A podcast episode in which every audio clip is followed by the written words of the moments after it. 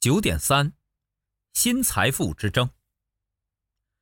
二零一七年，在新加坡举行的亚洲保险 CEO 高峰论坛中，英杰华集团亚太执行总裁克里斯魏表示，比起来自保险科技等新创公司的竞争，未来谷歌、脸书、微信、Line 等互联网平台才更是保险业真正的对手。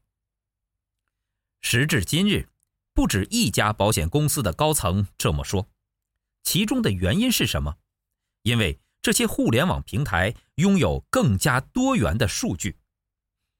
保险公司一面寻求新技术的加持，另一面正在转变过去只重视渠道的发展策略。保险公司面临的严峻问题是，如何在激烈的竞争中，既能平稳过渡，又能掌握未来的趋势。凡事都是知易行难。特别是当我们可能动了别人的奶酪时，来自既得利益者及传统思维的对抗，是所有创新和变革必须面对的。这时，寻求第三方的协助，从而建立和互联网世界沟通的桥梁，便是可以考虑的做法。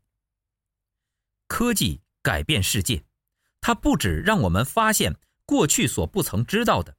还让我们可以看到不同形式的创新。例如，过去百科全书的编撰基本上是由专家主导的，但现在维基百科不是由任何一个人创造的，而是由成千上万的人自动自发的共同创造的。它不属于任何一个人，而是由互联网世界的每个人所共享。维基百科通过互联网。大数据共享来重构传统的百科全书。从解构到重构，会产生两种十分重要的变革：一是互联网自身的长尾效应，二是行业之间的水平跨界。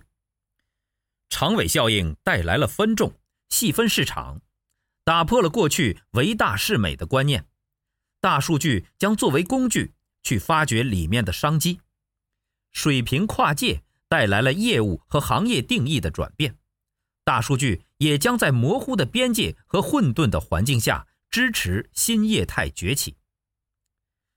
未来已来，大数据将在科技金融领域大展身手，世界经济论坛更是将大数据誉为新财富。同时，大数据在市场营销、远程监控、金融生态等领域。结合物联网和人工智能，正在改变世界。本节思考重点：一、传统保险公司正面临哪些严峻的转型挑战？